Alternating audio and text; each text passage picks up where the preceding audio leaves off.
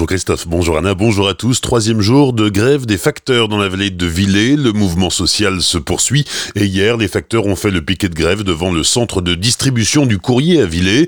Pour assurer leur tournée, la direction de la Poste a fait appel à d'autres facteurs. Des négociations ont débuté entre les grévistes et leur direction, mais à ce stade, les avancées sont jugées insuffisantes. Le mouvement est reconduit aujourd'hui encore.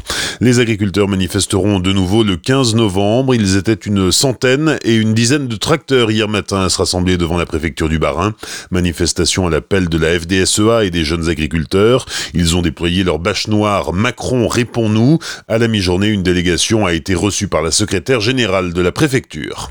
236 postes supprimés chez Malébert à Roufac. L'équipementier automobile emploie 640 personnes. La direction a annoncé hier matin un plan de départ volontaire pour 2020-2021 en réponse à un manque de compétitivité de l'entreprise. L'homme de 35 ans à l'origine de l'intervention du RAID le 18 septembre dernier à Colmar était-il irresponsable? C'est en tout cas l'avis du psychiatre qui l'a examiné. L'homme aurait dû être jugé hier pour s'en être pris à un SDF qui l'aurait frappé et menacé de mort. L'affaire a été renvoyée au 18 novembre, le temps qu'une contre-expertise soit pratiquée. En attendant, le suspect reste en prison.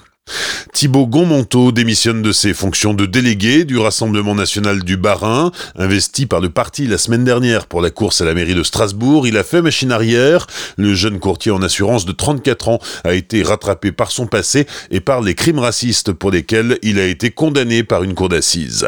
Le député du Haut-Rhin, Raphaël Schellenberger, hissé dans les hautes sphères du parti Les Républicains, dix jours après son élection, le nouveau président de LR, Christian Jacob, a dévoilé hier l'équipe dirigeante qu'il a constituée pour l'entourer dans sa fonction. Raphaël Schellenberger fait partie des six secrétaires généraux adjoints du parti.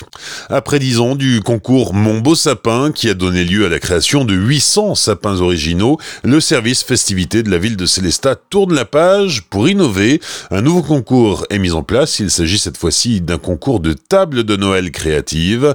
Pour Julie Bronner, cette idée est venue d'un constat assez simple. On s'est tous rendu compte que dans nos entourages, on a des personnes qui se donnent du mal chaque année à préparer une belle table de Noël et au final, ça reste toujours dans un cercle assez fermé. C'est dommage de ne pas en faire profiter euh, tout le monde, d'où cette idée. Cette année, euh, pour Noël, on avait aussi envie de décliner euh, un petit peu cette idée des gourmandises et ben, la table en fait partie. C'est un concours qui reste ouvert à la fois aux enfants, aux adultes, aux professionnels, aux groupes périscolaires. Enfin, c'est très très large. Hein. Il n'y a pas de limite géographique. Hein. Ça se cantonne pas au territoire de Célestat, de la communauté de communes. Ça peut aller bien au-delà. L'idée, c'est juste d'avoir envie de créer une belle table de Noël de deux de 4 ou de 6 couverts, avec obligatoirement la nécessité que le sapin puisse apparaître sur la table d'une manière ou d'une autre. Pour participer à ce concours, il suffit de s'inscrire avant le 31 octobre. Les créations seront ensuite exposées durant un mois à la salle Sainte-Barbe à Célestat, et comme c'est un concours, le vote du public ainsi qu'un jury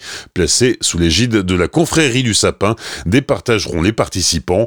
Une soirée de remise de prix sera organisée en janvier à laquelle seront conviés les 5 gagnants, plus de renseignements sur ce concours sur le site celesta.fr. Enfin, Laurent Deutsch s'intéresse à Colmar. Le comédien et écrivain était de passage dans la cité Bartholdi hier pour tourner un épisode de son émission à toute berzingue diffusée sur YouTube.